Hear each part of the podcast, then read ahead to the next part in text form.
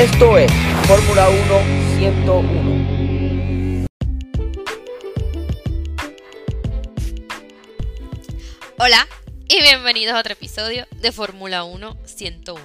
Mi nombre es Maricelis y en el episodio de hoy, que puede ser un poquito difícil, es un tema complejo, puede ser un poquito difícil de entender, pero obviamente me voy a explicar lo mejor posible para que ustedes puedan entender. Estudié bastante, preparé la clase como quien dice, eh, porque sí, hay una hay unos conceptos, algunos elementos que pueden ser un poquito difíciles. Obviamente son cosas que no conocemos a diario.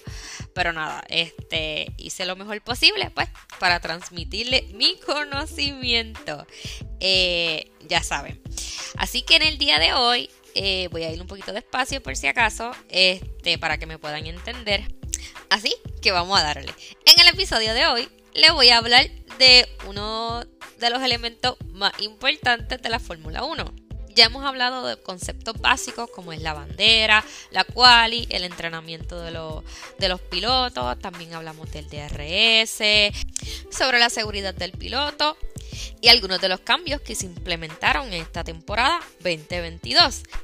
Pero no hemos hablado de algo que es sumamente importante para que se dé esta competición del automovilismo y es ¿qué motor utiliza la Fórmula 1? ¿Qué motor utilizan esos monoplazas para la competencia? Pues ese es nuestro tema de hoy. Les voy a mencionar el tipo de motor que se utilizan, cuáles son algunos de sus componentes, los cambios que pueden hacer, la potencia que tienen esos monoplazas y algunas de las reglas que deben de seguir, como siempre les menciono.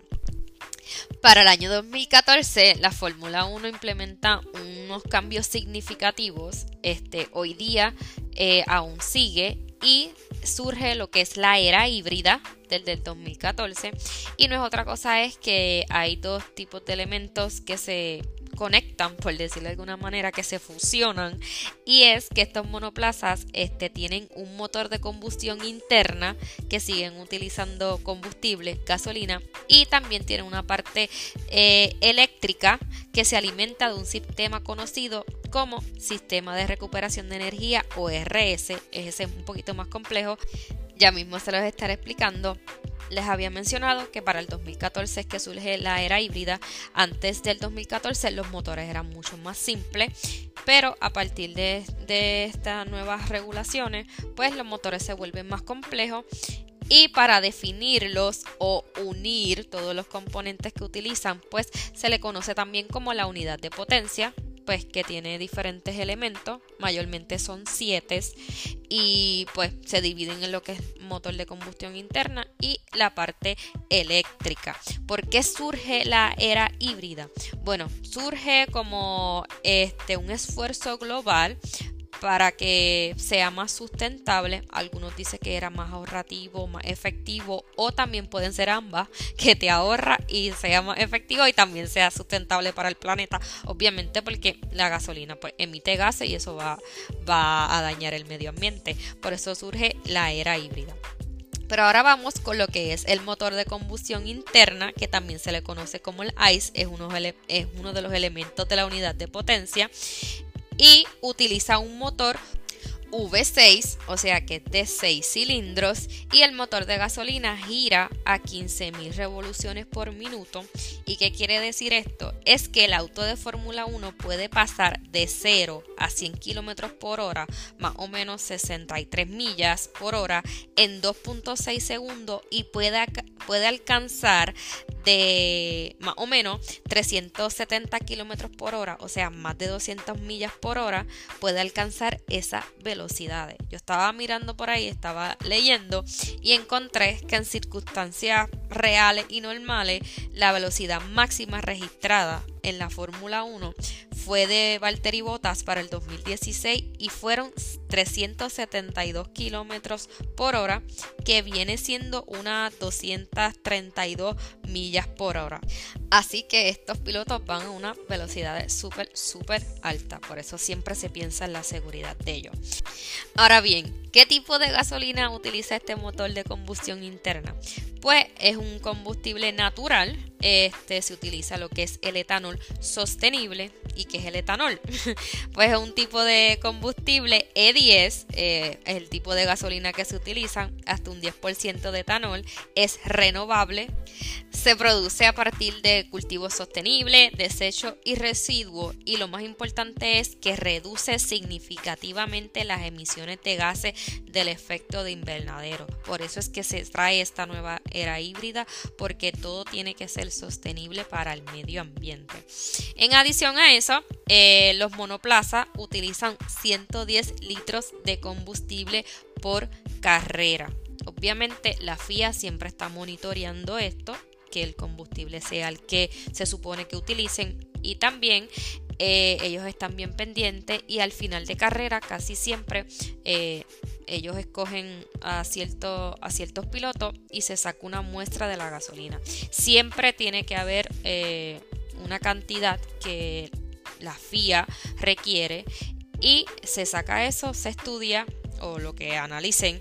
Y quería decirles que en la temporada pasada Sebastián Vettel no le pudieron extraer la cantidad necesaria y fue penalizado. Eh, llegó hasta el podio y le quitaron el premio y obviamente el piloto que quedó detrás pues subió al podio.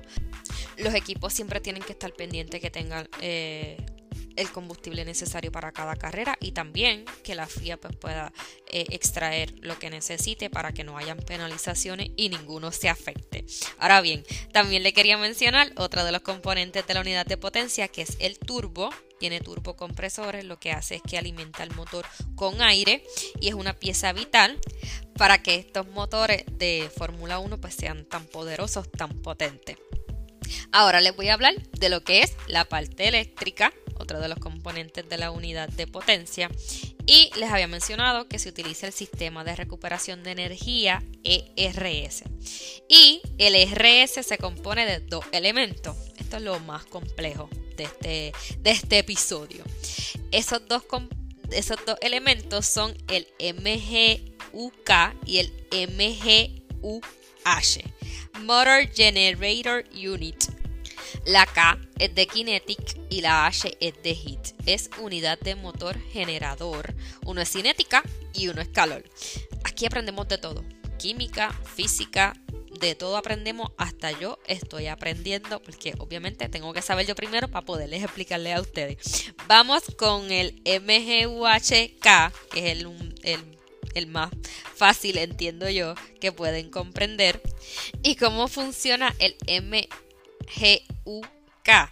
pues este elemento funciona este, convirtiendo la energía cinética de la frenada, o sea, recupera energía de los frenos. Cuando el piloto frena, esa energía, en vez de salir en forma de calor, se utiliza como electricidad para que alimente el motor eléctrico y se almacena en una batería para usarlo luego. Pero para usarlo luego no luego, luego, posterior, sino que esto lo que proporciona es que le dé una aceleración extra al piloto, o sea que le pueda añadir más potencia al monoplaza y ser más competitivo y pues que hayan esas batallas que tanto le gusta a la, a la Fórmula 1. Otra vez, para que puedan entender, el MGUK utiliza la frenada del piloto, esa energía carga una batería que luego puede ser utilizada para añadir potencia o aceleración al piloto y pues haya una competencia entre, entre los equipos. Bien, ahora vamos con el MGUH este para mí fue un poquito más difícil de entender, es el que utiliza calor. Eh, se utiliza junto con el turbo, o sea que este sistema de recuperación de energía va conectado al turbocompresor de, del motor.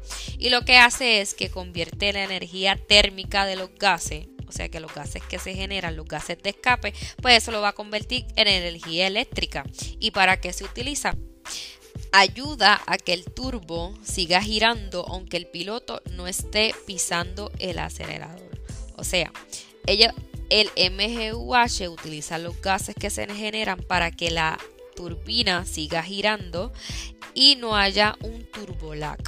¿Y qué es el turbolag? yo estaba leyendo que cuando una persona tiene un carro turbo, acelera el carro y no es hasta cierto rendimiento, hasta ciertas millas que no se activan esos compresores, ese turbo, y no le da la potencia necesaria, pues el MGUH utiliza esa energía eléctrica, proporciona esa energía eléctrica para que la turbina siga girando y no haya ese retraso o evite el retraso del turbo. En adición, la MGUH también carga o alimenta la MGUHK. El sistema de recuperación MGUH tiene una energía ilimitada, mientras que la K tiene una energía limitada, se puede recuperar, pero no tan fácil como la MGUH. Bueno, estos son los dos sistemas de recuperación de energía, creo que son los más importantes dentro de del componente electrónico del monoplaza, les había mencionado que son siete elementos de la unidad de potencia. Lo que pasa es que se los dividí en el motor de combustión y en lo que es la parte electrónica, pero se los voy a mencionar así rapidito para que tengan conocimiento. El ICE, que es el motor de combustión interna, el turbo, el MGUH, el MGUK, la batería de almacenamiento, la computadora, que es lo que controla los procesos electrónicos, y el sistema de escape. Obviamente estos, estos elementos de la unidad de potencia no van a durar toda la temporada, siempre va a haber que cambiar o pierden rendimiento o hubo un choque y, y tuvieron que cambiarlo completo o lo que hayan decidido los equipos, si hay que cambiarlo, pues eh, hay unas ciertas penalizaciones dependiendo de lo que cambiaron. Pueden ser desde 5 penalty grid, 10 salir último o salir del pit line. Algunos equipos este, utilizan estrategias para ver en qué circuito les conviene cambiar la unidad de potencia o, cualquier otro elemento, algún circuito que les convenga y que no les afecte tanto, ya sea para el campeonato de pilotos o para el campeonato de, de constructores. Existen unas ciertas restricciones a lo largo de la temporada donde cada piloto se le permite utilizar tres motores, tres turbocompresores, 3 MGUH y 3 MGUK. Si hay un extra, pues ahí sí se le da las penalizaciones y dependiendo, como les dije, dependiendo de lo que cambiaron, eh, pues va a ser la, la, penalidad. La FIA siempre se asegura de que se sigan las reglas, claro está, como en toda competición. Y en adición a eso, y sobre todo en los motores, porque ya hubo un caso en que un equipo pues tenía como que una leve sospecha de que el motor no era muy muy legal que digamos y ellos lo que hacen es que proporcionan pues unas piezas estándares iguales para que los equipos lo tengan y entonces estar siempre de cerca vigilando que todo sea legal inclusive lo que no sea motor lo que tenga que ver todo con el monoplaza pues que sea legal hasta aquí este episodio, espero que les haya gustado, espero que hayan entendido. Cualquier comentario o pregunta me pueden escribir a través de Instagram, Mariceli eh, F1 con gusto este, les contestaré y, leeré sus comentarios. Así que antes de irme, eh, les quería mencionar, este fin de semana hay carrera, eh, se corre en Australia. La carrera es súper tarde, es domingo a la 1 de la mañana, o sea, sábado a domingo a la 1 de la mañana. Las prácticas tienen un horario ahí súper tarde.